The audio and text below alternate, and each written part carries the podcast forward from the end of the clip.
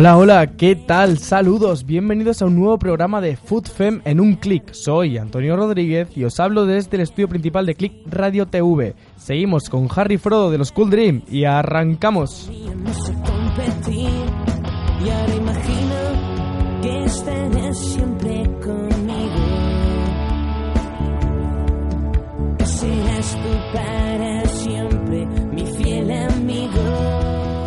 Para hablar de todo lo sucedido durante esta última semana, estos últimos tiempos, porque al final siempre acabamos por los mismos lares, eh, cuento con la compañía una semana más de mi fiel compañero y copresentador Pablo Rodríguez. ¿Qué tal, Pablo? ¿Qué tal, Antonio? ¿Cómo, cómo ha ido la semana, el fin de...? Bien.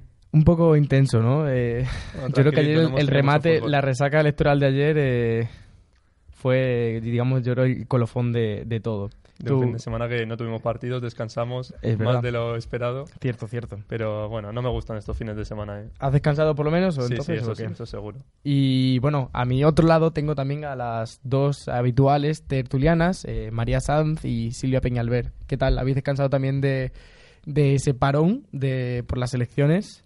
Hola, ¿qué tal, Antonio? Pues bien, sí, he descansado este fin de semana y no hemos tenido jornada, la verdad, pero bueno, venimos con, cargaditos con la selección y veremos. Buenas tardes, pues sí, eh, ya por nuestro quinto programa vamos a hablar de la selección y una, una resaca electoral que nos ha quitado ¿no? un poco de ese fútbol. Bueno, pues eh, antes de, de comenzar, vamos a Pablo. ¿Nos quieres comentar un poquito el WhatsApp Vamos a través del que nos el pueden Sí, contactar? sí, sí.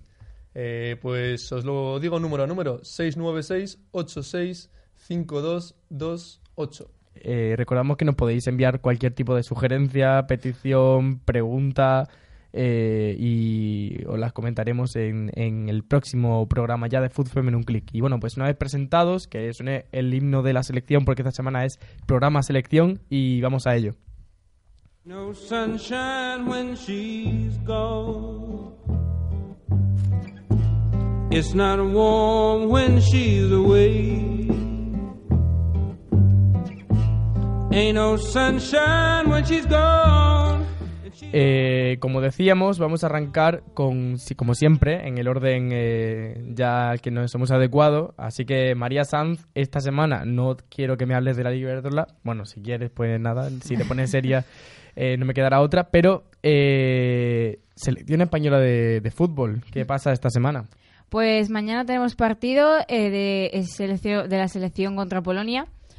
Y eh, bueno, pues eh, esta semana ha coincidido el entrenamiento de la absoluta y la promesa, la promesa de la que hablamos hace unos programas, eh, programas anteriores.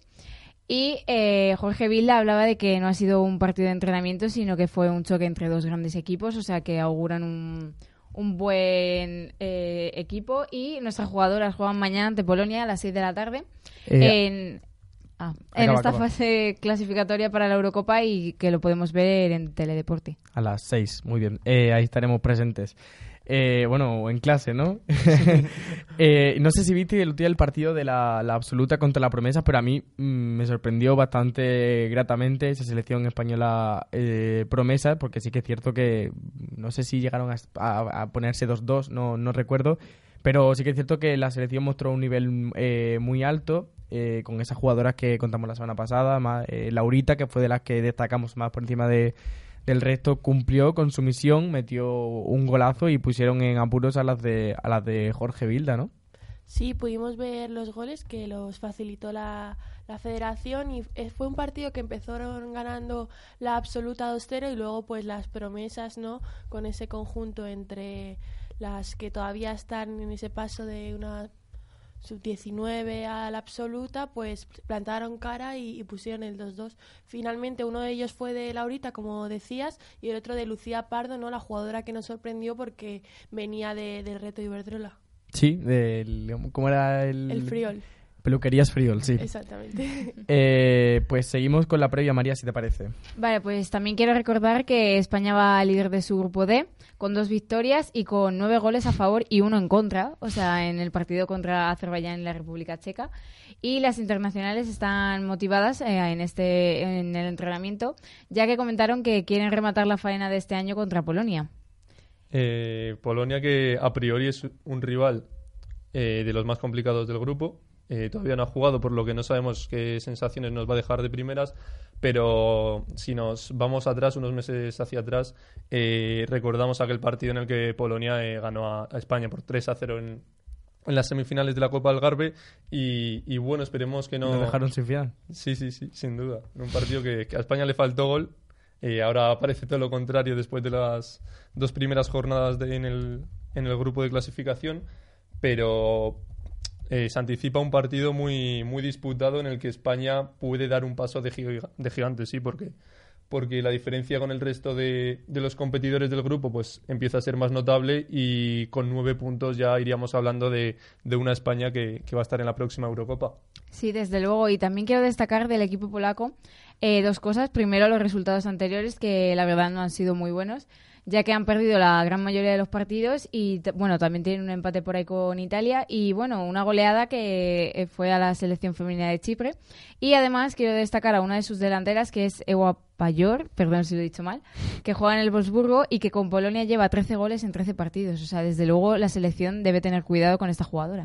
Pidió perdón a los polacos por esa pronunciación, a todos esos polacos que nos escuchan y a los que nos escuchan también a través de Facebook Live, que antes se nos olvidó mencionarlo. Eh, sí que es cierto que a mí me parece un dato muy curioso para la gente que todavía no esté muy puesta en, en las previas de Eurocopa y demás, que en el grupo de la selección española hay cinco equipos, por tanto las jornadas son, digamos, asimétricas. Y, por, y Polonia, en este caso, no ha jugado todavía ningún partido, mientras que España ha jugado dos. Entonces, no sé si eso se hace quizá una desventaja también para la selección española porque o incluso para Polonia o para ambas, porque al final eh, Polonia todavía no ha jugado, pero España todavía no ha visto cómo juega Polonia, no tiene datos, eh, digamos que en ese caso Jorge Vilda pues no cuenta con un poquito de, de desventaja porque sí que es cierto que las polacas ya han visto qué estilo de juego presenta la selección española, qué nivel, esa convocatoria, mientras que nosotros, mm, y este fin de semana eh, buscando información sobre la selección lo hemos podido comprobar, no hay mucha información aún porque todavía no, no se han entrenado en esta, en esta, en este clasificatorio, ¿no?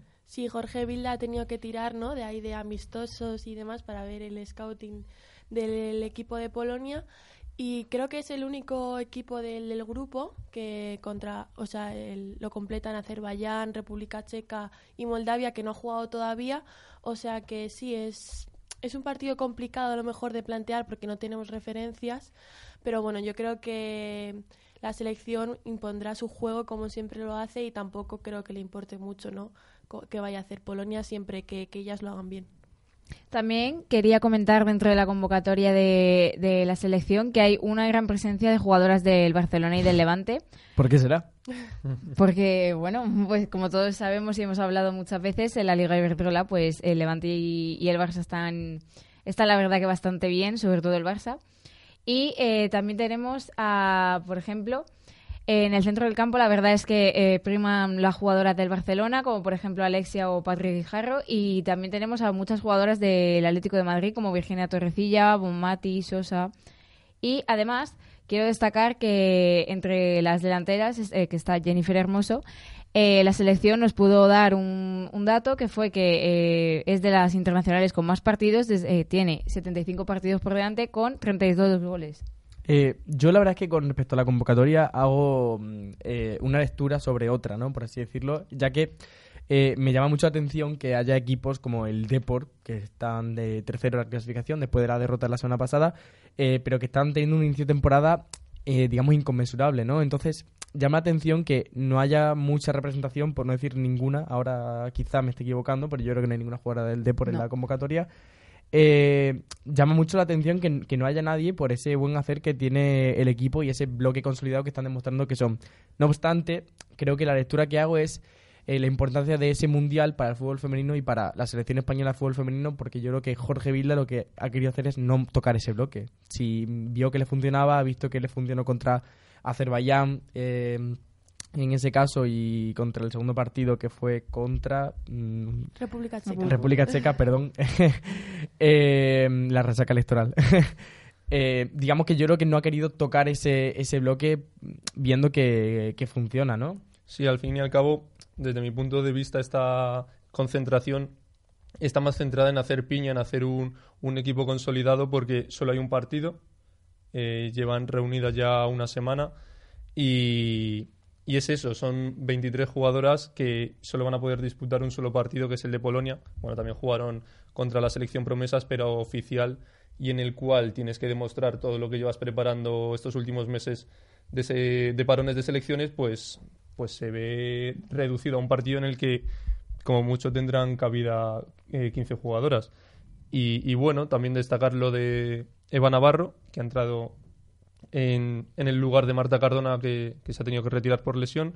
Y eso ha aumentado que, como decíais, haya más presencia levantinista en la convocatoria. Y, y si no me equivoco, es eh, la convocatoria en la que más jugadoras del Levante han acudido convocadas.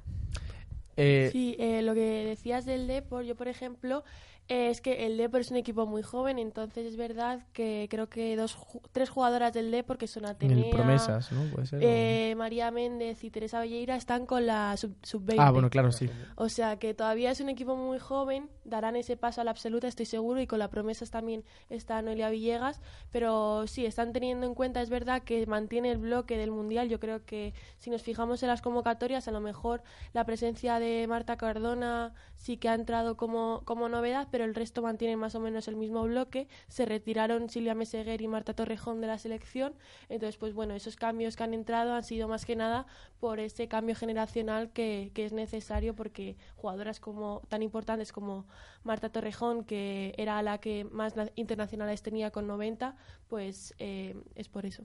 Yo quería lanzarte, perdona María que te he cortado No, tu, no. tu sección, me estoy apoderando de ella. Eh, una pregunta a ti, Silvia, nuestra experta de fútbol femenino. Eh, porque en el partido contra Azerbaiyán vimos que Virginia salió lesionada, que este año tampoco está teniendo buena suerte con las lesiones, y que en su lugar eh, entró Aitana, que está teniendo- tiene, tiene un- una gran temporada este año con, con el Barça. ¿Por quién apuestas? que ¿Quién apuestas que empezará en el 11 y quién te convence más, quizás de las dos?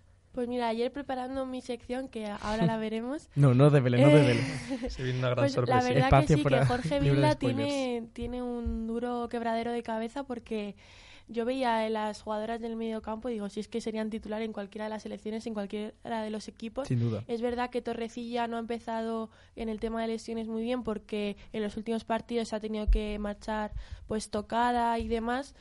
Y, y bueno, sí, en las pequeñas ¿no? del, del Barça, que ya no son tan pequeñas, Patri Jarro y Aitana se están haciendo con el mando de la selección en ese medio campo y la verdad que un futuro por delante muy, muy bueno para ambas. Y ya que hemos entrado a hablar de la sub-20, eh, intervengo aquí un momentito para, Cuéntanos. para recordar la, la victoria de este sábado que consiguió la sub-20 frente a Francia, que ganó 2 a 0 con goles de Claudia Pina y, y Olga Carmona.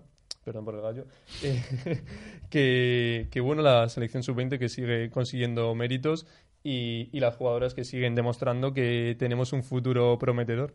Eh, Sí, no, desde luego España está demostrando que, que hay cantera, ¿no? La mismo día con la promesa, ya digo que yo tenía, estaba convencido de que era una buena idea, pero tenía mis serias dudas sobre ese funcionamiento y bueno, demostraron que estaban al nivel de la, de la absoluta y la absoluta está demostrando que está a un nivel mucho superi- muy superior de que, que el resto de las selecciones de momento. Eh, ¿Algún apunte más, María? Más. Bueno, Todo yo sí muy quería- completo. Es que estaba un poco despistado, no sé si has dicho que la jugadora que hemos destacado es Ewa Payor, ya tres Sí. goles en 13 partidos. Sí. Pues nada. Entonces, pero el nombre. cero apuntes. Eh, por tanto, eh, recordamos el próximo miércoles a las 6 en, en Teledeporte el siguiente partido de preparación para eh, la Eurocopa de 2020 2021 eh, de la selección española.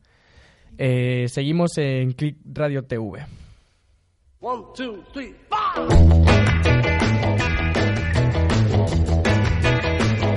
Well, she was just 17, and you know what I mean. And the way she looked was way beyond compare. Y sin dejar a la selección de lado, vamos a seguir comentando más a fondo eh, este equipo de Jorge Vilda, que, que bueno, que tiene cola, eh, lleva ya eh, en funcionamiento varios, varios meses, varios años ya, se podría decir, tiene experiencia y bueno, con la Eurocopa en el horizonte, aunque queda, queda bastante tiempo por desgracia, eh, hay mucho que preparar y mucho que analizar. Silvia, eh, vamos a hablar hoy de la selección española en, en la pizarra. Esa sinfonía de los Beatles que ya no, nos da la entrada.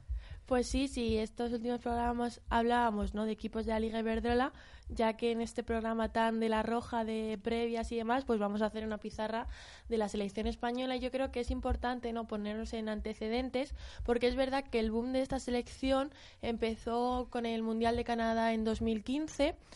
Eh, fue el primer mundial al que se clasificaron, todavía con el anterior entrenador que era Ignacio Quereda, que llevaba 27 años en el cargo. Eh, fue eliminado de la fase de grupos, le tocó un, un grupo muy, muy complicado con equipos como Brasil. Y la verdad que hicieron un gran papel, aunque, aunque los resultados no fueron muy a favor, pero yo creo que ahí se vio ¿no? un poco los antecedentes que tenía esta selección de que podían realizar un gran papel los próximos años y, y así lo han hecho. ¿no?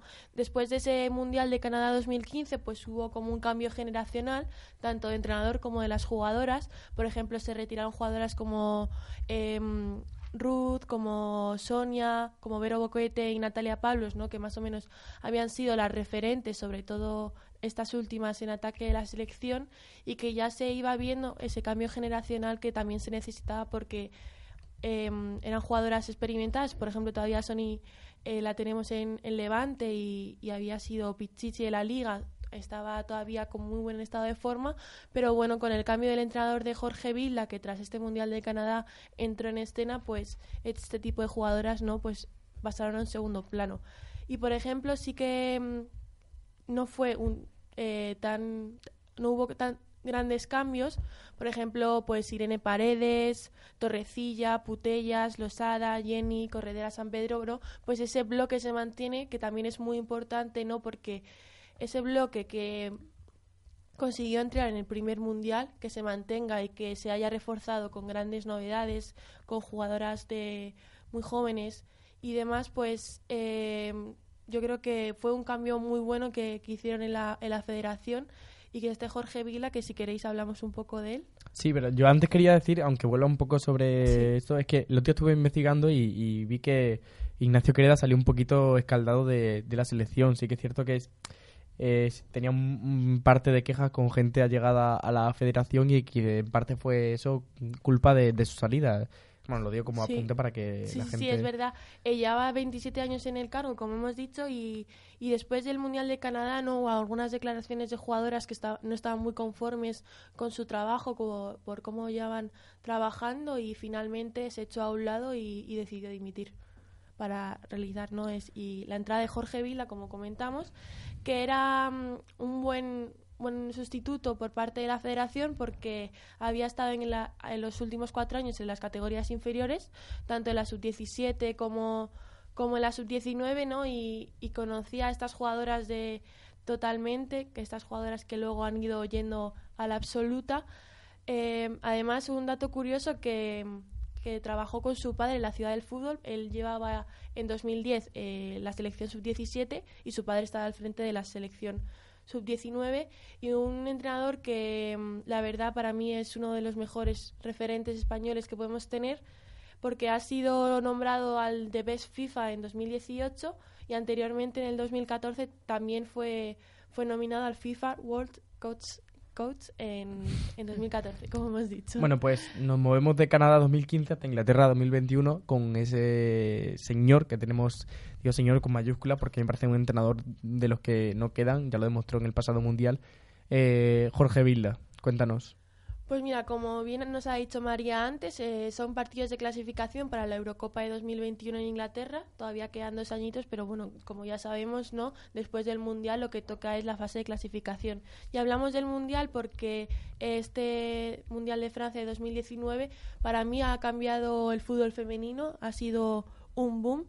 Perdimos en octavos plantando cara a un Estados Unidos, 1-2 que si no recuerdo mal eh, las llegamos a empatar de, con un gol de, de Jenny. De Jenny. Luego finalmente marcaron ellas el, el 2 a 1, pero yo recuerdo un partido muy muy competitivo, muy, muy bien plantado por parte de la selección española. Es verdad que el- la superioridad de Estados Unidos, ¿no? Pues que luego terminó ganando el Mundial, pues es aplastante, ¿no? No se puede hacer nada contra los estadounidenses, pero lo que yo decía, un gran impacto sobre todo en la imagen y de esta selección, ¿no? Que puede hacer grandes cosas y que estamos viendo todos estos esas consecuencias eh, ahora pues con el convenio que luego hablaremos de él de mm, llenando estadios no que ya se vaticinaba un buen mundial pero yo creo que es que lo, lo, hicieron muy grande la verdad Pues yo también creo que es cuestión de, de tiempo, ¿no? Porque al igual que decías tú, eh, de, de forma acertada, que fue un boom el Mundial, yo también te diría que fue un boom desde nuestro punto de vista. Porque sí que yo, por ejemplo, veía, eh, bueno, se veía antes que Estados Unidos quizás tenía un, un nivel más alto y que España está poco a poco igualando, mm, para empezar desde la propia Liga Iberdrola, ¿no? O sea, eh, yo creo que el boom del mundial nosotros nos ha llegado tan tan tan de golpe porque eh, nosotros lo vivimos en, en primera plana. Eh, muchas jugadoras se profesiona- profesionalizaron a raíz de- de- del mundial se vio un equipo serio. El pueblo español incluso empezó a ver fútbol femenino a partir de, de- de ese momento.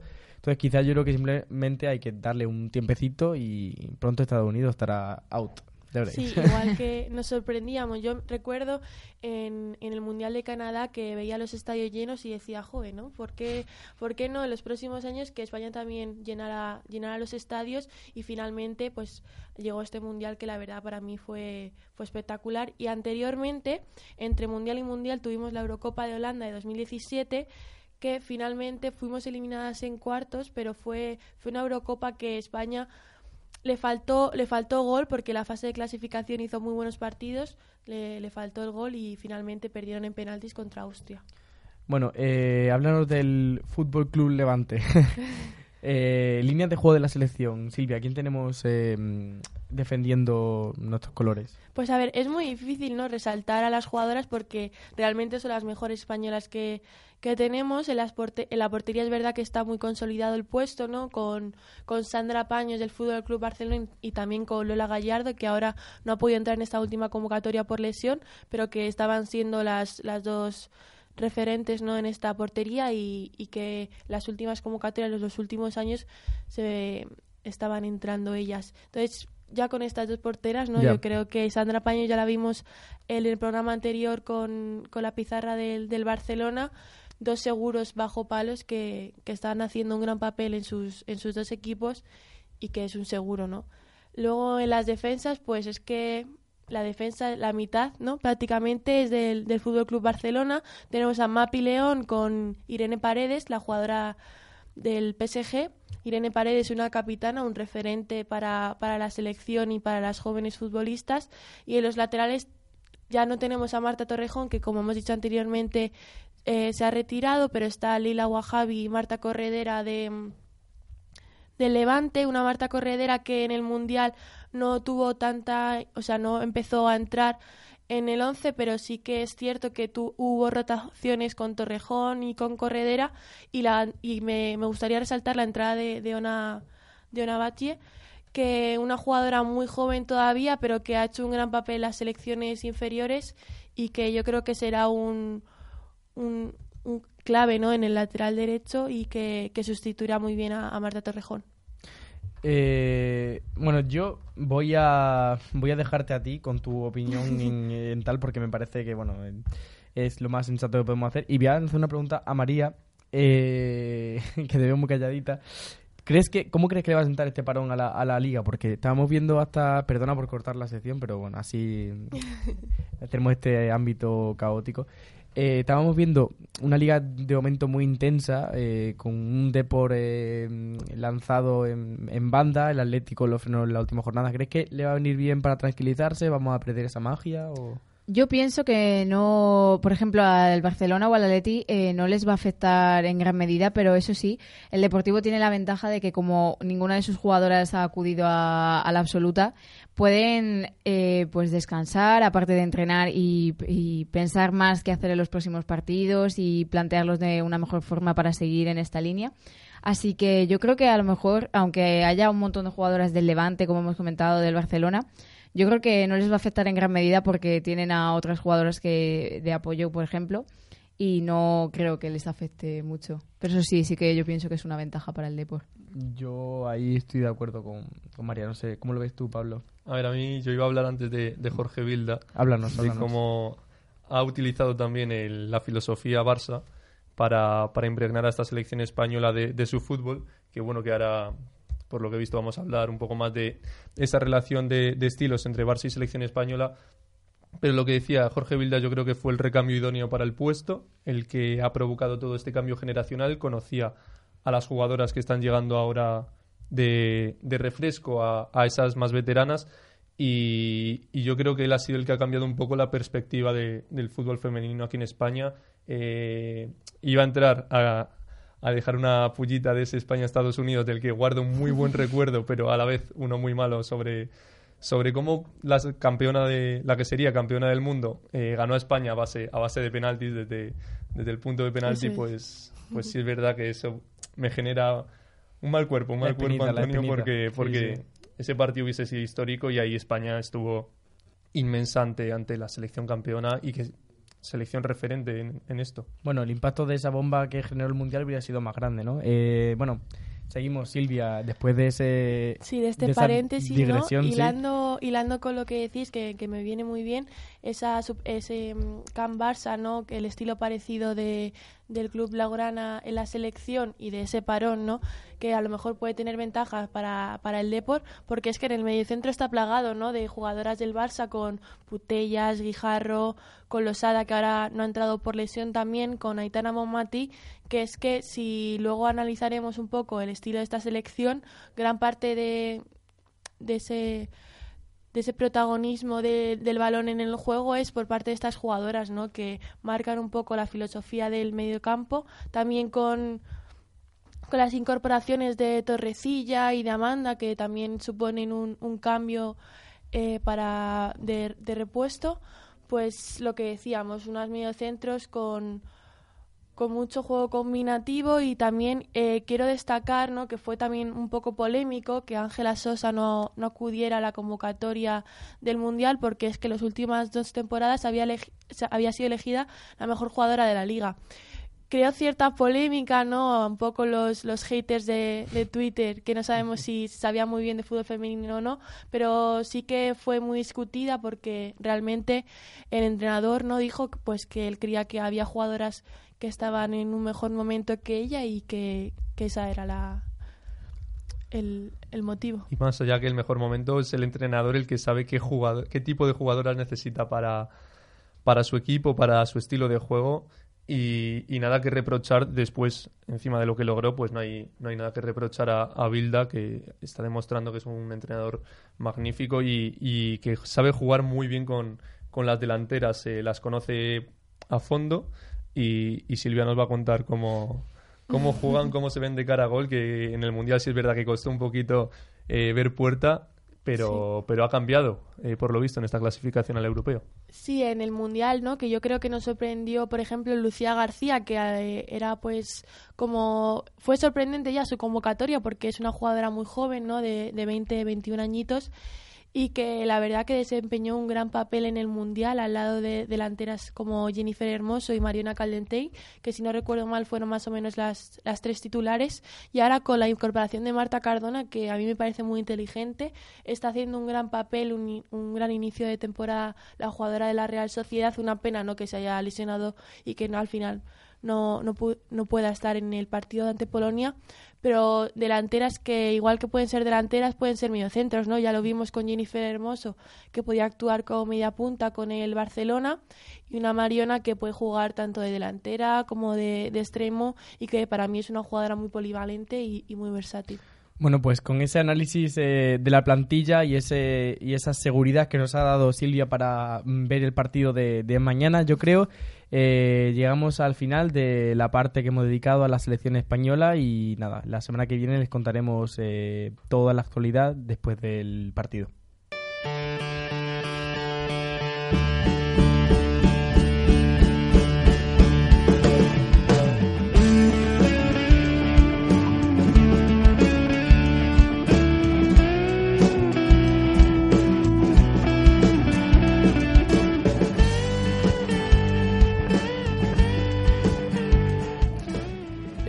Y para cambiar un poquito de, de tema, nos vamos eh, a Europa, a- porque la semana pasada fue el, el sorteo de Champions, el cual nos trajo una pequeña mala noticia. O sea, yo diría que es una buena, buena. Claro, yo diría que es una buena noticia para, para los que disfrutan con, el, con los partidos de fútbol, pero es una mala noticia para los que Para mí, mala, mala. para los que disfrutan con la evolución del fútbol femenino en España, ¿no? Porque eh, en cuartos de final ya eh, ha tocado el enfrentamiento eh, Atlético de Madrid y Fútbol Club Barcelona, lo que significa que uno de los dos va a caer antes de, semifinales.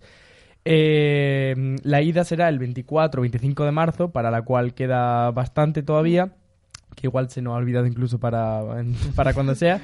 Eh, y la vuelta en Barcelona, eh, la ida en Madrid y la vuelta en Barcelona en el Johan Cruyff entre el 1 y el 2 de abril. Entonces, a ti has dicho que te parece una buena noticia. Pues, es mala y buena en el sentido de que. explícame eso porque igual después toca hablar contigo, un equipo, seriamente. español, un equipo español asegurado en semifinales. Yo por esa parte bastante contento. eh, porque, bueno, nunca sabemos lo que nos va a deparar una eliminatoria de Champions y cabía la posibilidad de que Barça y Atlético cayesen. Y, y no ha sido así. A ver, eh, no es muy atractivo para el aficionado español eh, ver a estos, dos, a estos dos equipos españoles enfrentarse, viendo que pudiendo disfrutar dos partidos una semana de, de ambos, pues, pues bueno, lo haremos con uno. Y, y no sé cómo lo veis, no sé cómo anticipáis.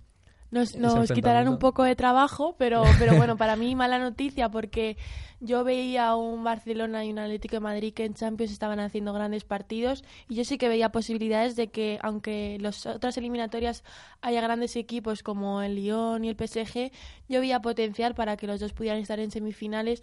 Finalmente es verdad que nos aseguramos que uno de ellos esté, pero, pero bueno, para mí una pena no que, que ya que el Atlético de Madrid ha conseguido hacer historia y entrar en, en cuartos, que se tenga que enfrentar a un Fútbol Club Barcelona, que yo creo que el partido va a depender mucho también de cómo vayan en Liga, ¿no? Todavía quedan muchos meses y mm, de momento el Atlético ha empezado ya a, a ir como, como un cohete, el Barcelona lo lleva haciendo ¿no? desde, desde el inicio de temporada y también va a marcar un poco cómo, cómo vaya esa liga, que seguramente estarán los dos ahí arriba y cómo también estén las jugadoras ¿no? después de, de toda la temporada. Pues para mí, desde luego, es mala porque yo pienso igual que Silvia, son dos grandes equipos y a mí me hubiera gustado que no se enfrentaran y que por lo menos llegaran los dos a semifinales. Que sí que es cierto lo que estáis comentando, tenemos uno asegurado, pero yo cuando me enteré a mí no me, no me gustó, la verdad.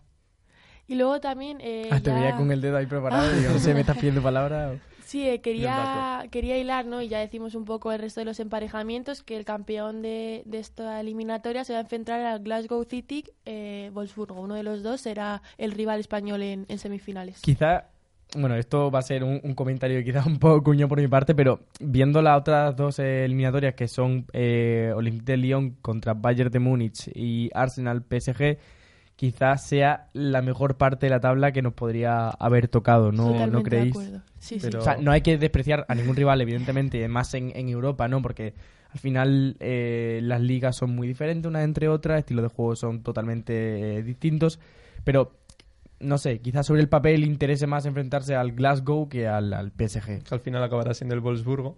Tiene pinta, todo, todo apunta a ello. Con la jugadora de la selección polaca.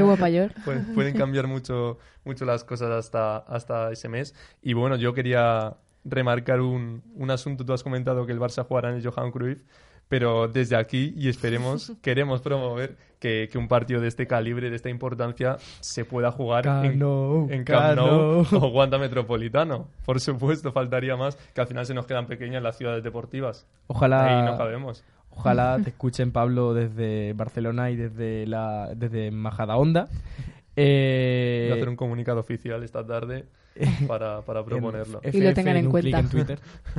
Eh, no sé si quería hacer algún apunte más, si no, seguimos. No, porque... sí, recalcar que el Olympique de Lyon no es el actual campeón y lo tenemos en el otro lado de, de la tabla. Se enfrenta a un Bayern de Múnich que ya el Fútbol Club Barcelona le consiguió eliminar el año pasado y el Arsenal Ladies contra el PSG, un PSG que viene haciendo muy bien las cosas. Hace dos años también estuvo en esa final de la Champions y yo creo que sí, nos hemos evitado un poco el, el lado difícil y, y los cocos ¿no? de, de, de estas eliminatorias de, de la Champions League femenina. Muy bien, pues eh, para hacer una pequeña también introducción hacia, la, hacia estas eliminatorias, eh, queremos en este parón de selecciones eh, ver quiénes son esas eh, top players de, de la Liga Iberdrola hasta ahora y Pablo nos los va a traer. Me suena a mí que quizás Jennifer y tal están metidas por ahí. Fíjate, Ojalá. ni sin leer ni nada, pero... Para nada nos esperamos que, el Barça ¿eh? sea protagonista en, Sí, en este tipo anda, de no datos. sabía, fíjate. Que va, que va. Y al final, pues por lo que llevamos comentando todas estas jornadas, el Barça protagonista en resultados, en tabla, en la clasificación, en la tabla de goleadores, de todo. Eh, vamos a ver ahora repasando paso por paso cada, cada aspecto, pero como comprenderéis, pues vamos a ver muchos colores azulgranas por aquí. Y, en cuanto a goles se refiere, eh, vamos a ir por, por parcelas. En la delantera, obviamente, tenemos a Jennifer Hermoso. Eh, un poquito más retrasado en el centro del campo tenemos a la jugadora del, del Deportivo de La Coruña, Alba Merino, y en la defensa, que también cuando hicimos la pizarra del Depor lo comentamos, la defensa más goleadora es María Méndez, que, que lleva tres golitos. Y, y Yo en creo ese que- sentido, pues Depor y Barça, que han sido los que mejor han iniciado la temporada dominando. Yo creo que quizá eso es eh, en reflejo, bueno, evidentemente el, el- de un Barça, de un Barça arrollador, pero también de un Depor que lo hablamos cuando la pizarra y lo hemos hablado cada jornada en, en la crónica. Eh, un Depor que está muy bien construido, ¿no? Y lo vemos que tienen eh, la, delan- la centrocampista más goleadora y la defensa más goleadora son de- del cuadro coruñés. Y para mí es un claro reflejo de un equipo sólido, un, bloque sin fisuras y que digamos que se mueve todo el equipo al mismo ritmo hacia adelante y hacia atrás, ¿no? Y no tienen tanto protagonismo quizás como en el, en el Barça, que no estoy infravalorando el juego del Barça, simplemente estoy, digamos, ala- halagando el, de, el del Depor en este sentido, ¿no? Eh, yo creo que quizás saben a lo que tienen que jugar eh, y, bueno, pues ahí sí están consiguiendo buenos resultados hasta el momento. Sí, y una Ma- eh, María Méndez que parece que está tocada no con la varita porque con la selección sub-20 también marcó gol contra Rusia, o sea que es- estas últimas semanas va a un gol prácticamente por semana. Está on fire, está on fire. Y, y bueno, el, repor- el Depor eh, lo está viendo reflejado en su juego, que es eso lo que comentabas. Al final es una columna vertebral en las que todas aportan de cara a puerta porque el Depor no tiene en ataque las mismas facilidades que Osoala o Jennifer Hermoso, por ejemplo, de, de ver puerta, porque las cifras de, de Jenny y de, de Osoala pues, pues son bastante contundentes respecto a, a los otros equipos. Mm, Pasamos de campo. Pasamos a, a los datos proporcionados por la página de futboleras.es, eh, en el que vamos a remarcar pues un par de, de datillos que no solemos ver en nuestro día a día y es que hasta el momento en Primera Iberdrola se han marcado un total de 181 goles, que, que parecen pocos, pero no han pasado tantas jornadas como No, no, no. Es todo magia del Barça. el Barça también lleva una gran de los parte. cuales 180 son del Barça. y uno del Deportivo. Pues, y bueno, eh, tres tarjetas rojas, 260 tarjetas amarillas. Y, y ahora pasando al aspecto resultados, eh, un 17% ha sido, ha sido empates. Costó también, eh, este dato ya a tiro de mente, costó ver el primer 0 a 0, el primer empate sin goles eh, en esta edición de la Liga Iberdrola y llegó en la jornada 4 o 3, si no me equivoco. Y, y bueno, no tengo apuntado ese dato, pero sí es verdad que me suena de, de haberlo, de haberlo Sí. visto por ahí. Es verdad, es verdad. Sí, yo también quería decir, ¿no? Que con este... pa- Para mí me parece un porcentaje muy bajo de empates porque normalmente en ligas tan competidas pues suelen haber más empates, pero es un claro reflejo, ¿no? De, de lo visual que es el fútbol femenino con, con tantos goles y, y partidos tan, tan competidos, ¿no? Que, que nos divierten y que nos hacen disfrutar. Y de la desigualdad que hay entre los equipos de arriba y de abajo, que ahora vamos a ver, porque el equipo con más goles a favor es el Barça, que tiene 33 de 181. Y, y de esos decíamos que simplemente Jennifer Hermoso y, mm, Osoala y Osoala llevan, la gran parte de ellos. Sí. sí, casi 20 eran, ¿no? O quizás pasaba la cifra de los 20 tantos. A punto a punto están de, de llegar a los 20. Les queda, dale, dale una jornadita más y eso te lo, te lo superan en un momento. Y bueno, el equipo con menos goles a favor, que, que es sorprendente. Eh, son tres goles los que lleva el Sporting de Huelva y me parece un dato preocupante. Sí que es cierto que eh, llevan semanas en, en rueda de prensa, eh, tanto el técnico como las jugadoras más destacadas, hablando de, eso, ¿no? Yo creo que, que mm, ellos tienen en cuenta ese problema. Yo todas las que he visto siempre han sacado el tema de- del fallo en, en ataque y por tanto han per- por ese motivo han perdido muchos muchos puntos, ¿no? Sí que es cierto que ha habido muchos partidos que o han empezado ganando o han remontado, pero no terminan por materializar y, llegan a puerta, llegan eh, bastante a puerta y, y aún así no, no hacen otra cosa nada más que confiar en su en su guardameta para pasar los minutos. Sí, las victorias que han conseguido creo que llevan una o dos y han sido por la mínima y el resto de empates, creo que el primer empate a cero fue con, con el Sporting de Huelva y que sí que es verdad que marca esa no superioridad de los equipos de arriba y los más humildes como Sporting de Huelva que todavía no, no terminan de, de arrancar y yo creo que otro dato sorprendente nos lo dirás ahora Pablo con el tacón.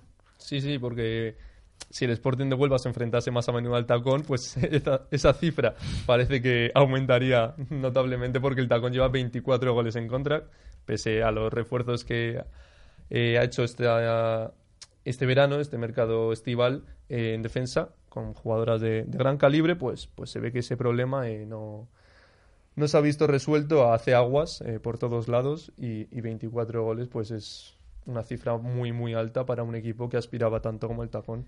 Y para terminar, ¿quién sorprendentemente es el equipo con, con menos goles? Nadie se lo esperará. eh, me imagino que estaréis Pero- todos ansiosos de saber cuál es el equipo que, que menos goles ha recibido en contra y, y, por supuesto pues es el Barça. Es el Barça que, que solo tres goles. Y El Barça yo creo que el, el problema mm, no es simplemente que tengan una gran defensa, que también la tienen eh, con Mapi León a la cabeza, sino es que el Barça juega atacando. Entonces, ya lo decía Guardiola en su momento, ¿no? Que, que no hay mejor defensa que un buen ataque. Y el Barça es que no pierde el balón en ningún momento de- de- del partido y así pues es complicado hacerle algún gol más que esos tres que llevan. Sí, es que además, perdona, que eh, los tres goles fueron en la primera jornada que le marcó el tacón en ese 9-1.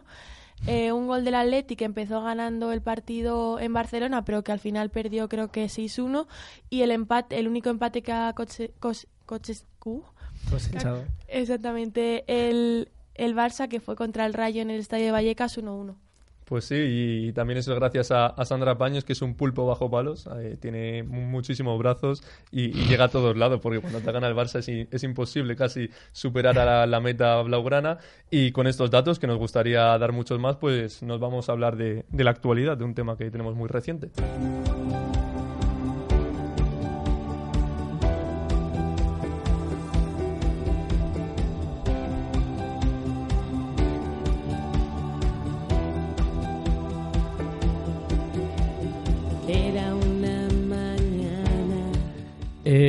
Media Pro entra en escena, tenemos apuntado aquí, me parece un, un- gran resumen de, de la situación actual. Como ya hemos comentado en otras semanas, eh, la Liga Iberdrola se somete a, a una huelga, ¿no? Eh, hay una amenaza de huelga, bueno, de hecho hay una huelga convocada para supuestamente la próxima semana, eh, después del parón de, de selecciones. Yo diría que la definición perfecta para esta situación sería decir que están corriendo en contra de, del viento, ¿no? Puesto que llega un punto en el que eh, las jugadoras han demostrado que, que no, no están en situación de no achantarse, que van eh, con la huelga en serio, pero las partes, digamos, eh, que están en contra de, digamos, sí, la, la, la otra parte, la oposición, mm, no da una solución eh, eh, clara. No obstante, el martes pasado hubo un punto de inflexión bastante importante en, el, en el hacer de, en el recorrido de la huelga eh, y fue, muchos analistas dicen que fue por eh, la llegada al, digamos, a ese debate de- del gobierno, ¿no? Ya que el- bueno, ha habido una, una delegación del gobierno eh, mediando en esa reunión y como comentamos en su día, creo que ahí fuimos un auténtico gurús. todo empezó en nuestro programa hablando de, de los problemas que hubo en el Barça Athletic por la explotación de los derechos de imagen, ya que el Barça no tenía contrato con la Asociación de Clubes de Fútbol Femenino y el Athletic sí. Eh, bien, pues la Asociación de Clubes de Fútbol Femenino ha, ha recogido cable eh, y ha, mm, que ha liberado, ha dado la posibilidad de, liberar a todos los equipos, que son 13 de los 16, eh, con los que tenía contrato, eh, y por tanto eh, tenían eh, obligada la explotación de derechos de imagen con MediaPro. Eh, a cambio, esos equipos pueden negociar con la Federación Española de Fútbol, que da la posibilidad de, bueno, de abonar 500.000 euros por equipo. Solamente la Asociación de Clubes de Fútbol Femenino reclama, bueno, eh, a, partir de una eh, cesión de un millón y medio de euros, eh, la explotación de dos partidos semanales. Eh, esto se hace una- un, un buen acuerdo, un buen principio de acuerdo y que eh, en los diferentes medios, la prensa española y las propias jugadoras lo leen como, digamos, la llegada o un pasito más a- hacia ese acuerdo y la posibilidad remota de, de abandonar esa huelga, ¿no? Sí, fue una reunión que en la en la ciudad del fútbol que Luis Rubiales con el resto de jugadoras, AFE y demás, y en la que Luis, Luis Rubiales se, se mostró muy convincente, ¿no? Decía que si hacía falta que la federación ponía esa diferencia de dinero, pero que un poco los requisitos que él ponía era que se terminase no con ese acuerdo que tenían los clubes que se terminase sin condiciones y que así para poder negociar no y y lo que dijo la, la federación es que en el salario, en el convenio del convenio colectivo, un salario anual de 16.000 euros, que una parcialidad mínima del 75% y el número de licencias que ascendían a 18, porque él decía que antes estaban en 15, pero que cree que es necesario aumentarlo en 18 porque es el mínimo ¿no? que se exige para competir, porque van 18 jugadoras convocadas y que ascendían esa esa cifra de, de fichas hasta 18 y que estas fichas que queremos recordar que, que es, eh, son, son pagadas, o sea, necesitan eh, los clubes pagar por esas fichas, pero que la federación creo que decía que eh, en estos primeros dos años iban a ser gratis para que esos equipos más humildes pudieran completar las 18 fichas. Y finalmente eh, decía que van a poner más de un millón de euros eh, para que sea no esa diferencia entre lo que pedían los sindicatos y lo que exigían pues el, el resto para que se pudiera eh, certificar el convenio. Eh, en base a esas fichas, eh, decía Rubén Alcaíne, el presidente de la Federación de, de Asociación de Clubes de Fútbol Femenino, que eh, a día de hoy los ingresos que recibe la asociación no dan ni para costear esa- esas, esas fichas y por tanto, según eh, su postura, desde ahí viene el problema. Como bien decías tú, eh, otro escalón que no está salvado aún es ese acuerdo, ya que las jugadoras solicitan ese salario mínimo de 16.000 euros en el que ambos están de acuerdo, lo que no están de acuerdo es en, esa, en ese tipo de jornada, ¿no? ya que ellas... eh, eh, reclaman una jornada laboral mínima del 75%, lo que haría un salario mínimo de 12.000 euros, que bueno, ya aunque se hace ridículo para lo que estamos viendo en el panorama deportivo mundial, sigue es un pequeño avance, mientras que los clubes, que ya no eh, federaciones, los clubes, los propios clubes eh, ofrecen una jornada mínima del 50%, lo que hace 8.000 euros, eh, que se hace pues no llega ni a los 1.000 euros al, al mes, una, una cantidad ridícula. Es ¿no? inviable, sí, totalmente. digamos, yo el resumen que hago es que trabajar media jornada es no ser un profesional. Y si estamos intentando profesionalizar el fútbol femenino, creo que es el primer detalle que hay que salvar mucho antes de, de- los contratos televisivos, ¿no? Un, un salario eh, digno, y ya no un salario digno, sino una jornada laboral eh, digna, ¿no? Que no sea ridícula. Sí, porque al final el- lo que implica el día a día en el mundo del fútbol no es solo entrenar una hora y media dando patadas a un balón y jugar otra hora y media haciendo lo mismo. Implica eh, fisioterapeutas, implica también eh, acudir al gimnasio cuando estás lesionada o en sesiones previas a los entrenamientos, implica los viajes que tienes que hacer. eh, todo, todo eso, eh, charlas tácticas, no es, se refleja únicamente en, en entrenar, en estar sobre el campo. Hay un trabajo detrás que es mucho más grande que eso, que implica muchas más horas y que al final una jornada de una jornada parcial, pues no se ve no se ve compensado todo ese trabajo con, con 8.000 euros al año, que Claro. me parece una cantidad, vamos, Y además, tenemos- ridícula. si tenemos en cuenta que si se, eh, si se llega a este acuerdo, los clubes van a recibir una inyección de 500.000 euros de parte de la federación y hay una infinidad de clubes, por ejemplo, en Segunda B, cuyo presupuesto es inferior a ese y los salarios de los jugadores son superiores en su mayoría, ¿no? Eh, Ya hablamos con Raquel García, que además ya decía que muchas de sus compañeras ni siquiera llegaban a ese, a ese precio y tenían que trabajar y por ello eh, equipos como el Rayo entrenaban por la noche, que parece algo quizá en el que no podemos hablar mitad del programa de la selección española como si fuera un equipo bueno, sin, sin medidas, ¿no? Y luego hablar pues de equipos que están trabajando a la par que, que jugando en primera división. Eh, todo este embrollo se, se cree que puede llegar a, a su fin otra vez más, pues ya hemos dicho el, que ya fin sea la definitiva.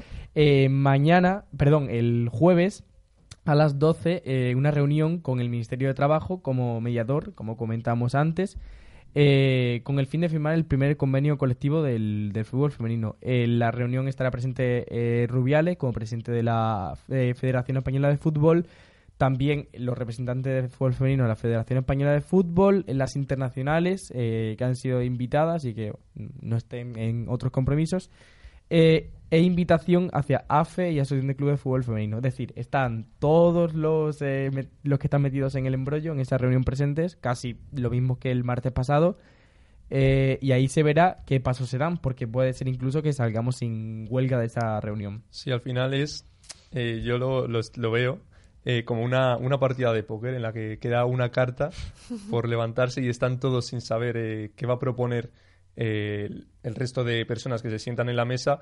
Y es eso, queda una carta, una última bala y, veremos, esperemos que sí, que MediaPro, ya que ha puesto esa iniciativa, ha apostado a, bueno, ha declarado su, su apuesta total por el fútbol femenino, pues al final acabe todo en- en buen puerto. Sí, yo creo que, que va a ser definitivo, ¿no? El paso que ha dado la federación, porque para mí fue sorprendente, ¿no? Que decir, pues si falta dinero, ¿no? Por, como han dicho los, los sindicatos, la federación va a poner esa diferencia con esta única condición de que se termine el- los contratos que tenían eh, clubes como el Barça y el Tacón sin condiciones y que por y que por lo menos no se pueda llegar a ese convenio que realmente todos quieren pero ninguno ninguno se pone de acuerdo no para, para llegar.